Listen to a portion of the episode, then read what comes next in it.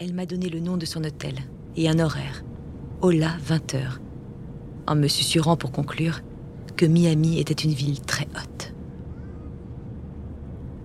J'avais alors rejoint mon siège, les jambes tremblotantes.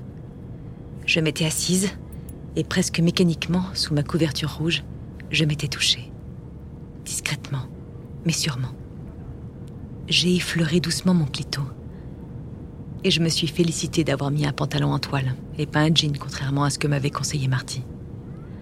J'ai senti mon sexe se gonfler et j'ai retenu un soupir. Je ne me reconnaissais plus. Moi, la mère de famille, mariée, sérieuse, en train de me masturber en public et en avion. J'étais censée être terrifiée par ce trajet, phobique même.